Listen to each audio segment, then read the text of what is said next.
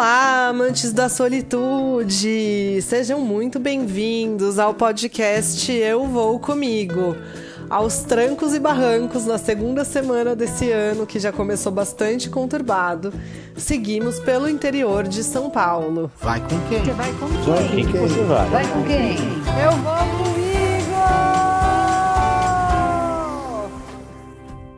Espero encontrá-los bem. Foram duas semanas desse ano que já começou bastante conturbado, né? Que confusão. A gente ali vacinado, querendo curtir, o Brasil inteiro saiu de casa e agora voltou para dentro de casa, seja lá pelos motivos que forem. Então espero encontrá-los bem, espero que estejam saudáveis dentro do possível, espero que estejam se cuidando. E espero trazer aqui um pouco de esperança, de um roteiro legal para você poder fazer dentro de algum tempo, que é a continuação da cidade de Analândia. Como eu disse, Analândia é um lugar muito privilegiado pela natureza, então são vários os roteiros que você consegue fazer aproveitando ali o que a cidade tem de beleza natural, sem gastar muito. A semana passada falamos da Cachoeira Salto Major Levi, da Cachoeira da Ponte Amarela, do Morro do Camelo e do Morro do Cuscuzeiro. E para essa semana ficaram mais várias atrações, porque a cidade, apesar de pequena, é bastante privilegiada. Vamos falar então da Cachoeira do Escorrega, um lugar com diversão garantida para você, para sua família, para os seus amigos, porque é um ponto que já conta com uma certa estrutura. E chama Cachoeira do Escorrega por uma razão. Quando você chega lá, existem boias, tipo câmara de pneu de caminhão, sabe? Que você aluga. O ano passado estava saindo por 10 reais a boia e mais 10 reais para entrar na cachoeira. E aí você pode escorregar na cachoeira pelo tanto de vezes que você quiser. É uma cachoeira bem legal. Realmente o escorrega cai bem ali nela. E a única dica que eu te dou é não tente descer a cachoeira sem boia. E por que, que eu tô te falando isso, né? Porque quando eu tava por lá, o compressor tava quebrado e as boias estavam vazias. E aí eu perguntei para uma pessoa que trabalhava ali naquele lugar se dava para descer sem boia. E a pessoa falou: "Ah, dá sim, talvez você se rale um pouquinho, mas é tranquilo". E aí eu desci uma vez e realmente foi super divertido descer sem boia, começa a escorregar, vai muito rápido. E aí eu desci por um dos lados da cachoeira. E aí eu resolvi que eu queria descer pelo outro, que era mais alto. E eu tava sem a boia. Oh, E acontece que ali no final da queda tinha uma pedra que tinha uma elevação. Oh no. E eu bati com tudo naquela pedra. E doeu tanto, tanto, tanto que eu achei que meu corpo tinha rachado no meio, de tanta dor que eu senti. E me gerou o maior hematoma que eu já tive na minha vida. Isso foi logo no começo da viagem, então você pensa se valeu a pena. Eu diria que 50%. Porque até que foi divertido, mas depois eu tive que conviver ali com aquela dor daquele hematoma num lugar bastante desagradável e que eu tive que usar muito, né? Que foi a perna, que todos os lugares que eu ia tinha que fazer algum esforço numa trilha, numa subida ou numa descida, e enfim, apoiar. Então eu diria que se não tiver boia, volta no dia seguinte e espera a boia. Porque vai valer a pena, vai ser super divertido. Esse lugar também conta com um restaurante que tem uma vista linda pro Morro do Cuscuzeiro.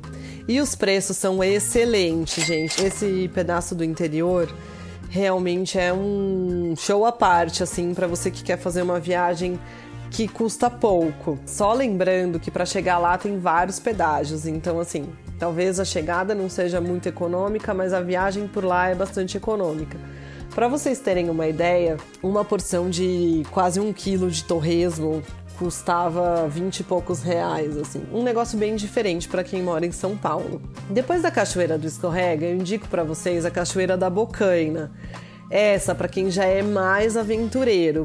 Precisa ter bastante mobilidade também para fazer essa trilha, então eu não indico para qualquer pessoa.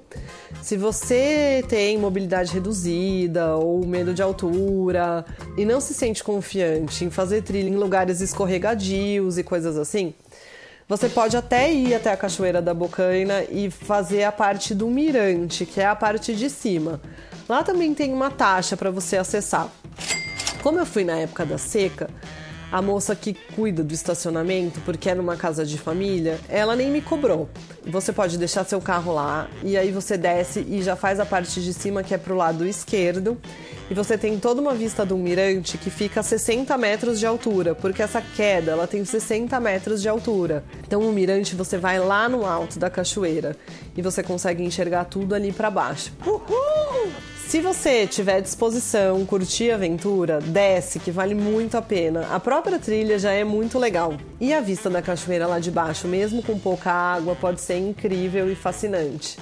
Cuidado com as trombas d'água, tá bom? Então, tá bem em alta agora esse assunto e é uma coisa que a gente tem que levar em consideração nessa época de chuva Cuidado com as cachoeiras, sempre se certifica da onde que tá chovendo, se tá chovendo na nascente, se tá chovendo na cabeceira do rio.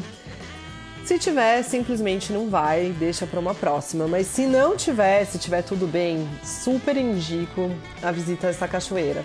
Antigamente lá rolava um cascading. Lembra que eu falei para vocês na semana passada no podcast que eu já tinha ido para lá quando era mais nova e tinha feito um cascading. Então, foi nessa cachoeira. E foi muito legal, porque ela tem uma parte positiva e uma parte negativa. Então, uma parte que você apoia na pedra e outra parte que você vai só flutuando. Infelizmente, nos dias atuais não existe empresa de ecoturismo na cidade de Analândia, só ali no Morro do Cuscuzeiro, que é particular, que são as pessoas que levam você para fazer a escalada no Morro do Cuscuzeiro. Mas outras atividades pela cidade que você possa contratar não tem, o que é uma pena, um desperdício e algo que as pessoas da cidade disseram que já vem sendo conversado ali com o prefeito e o secretário de turismo porque valeria muito a pena, a cidade tem muito potencial. Feita a Cachoeira da Bocaina, se você fizer essas duas cachoeiras num dia, você já vai ter aproveitado bastante. Então pode ser que você já chegue para a cidade mais à noite. E se você chegar de noite, você tem várias opções do que fazer. Você pode ir numa cachaçaria lá, que é muito legal, que vende outras coisas além de cachaça também, se você não é desse time e tem música ao vivo à noite. Fica dentro de um hotel. Ai, que coisa boa! Lá é bem pequenininho, então é só você se informar que todo mundo vai saber te indicar onde é. Tem pizzarias que você pode comer uma pizza bem gostosa por mais ou menos uns 30 reais. Eu tô falando que é uma voltinha bastante econômica. E a própria cidade se encarrega também de proporcionar atividades noturnas para as pessoas. Então, na praça principal, durante a noite, costuma ter um showzinho que é alguém da comunidade local que vai lá tocar pro pessoal e aí tem vários trailers ali que hoje chama de food truck, mas não são os food trucks, são aqueles quiosques com crepe, churros, hambúrguer, espetinho, enfim, tudo de bom na vida com um preço baratinho e diversão garantida. Falando de Analândia, eu acho que a gente já esgotou os pontos turísticos mais conhecidos por lá. Porque existem vários picos secretos que os locais apresentaram para mim, mas que aí tem que fazer parte do seu roteiro depois. Não dá pra gente falar aqui porque são lugares de mais difícil acesso. Enfim, não são recomendados para qualquer pessoa.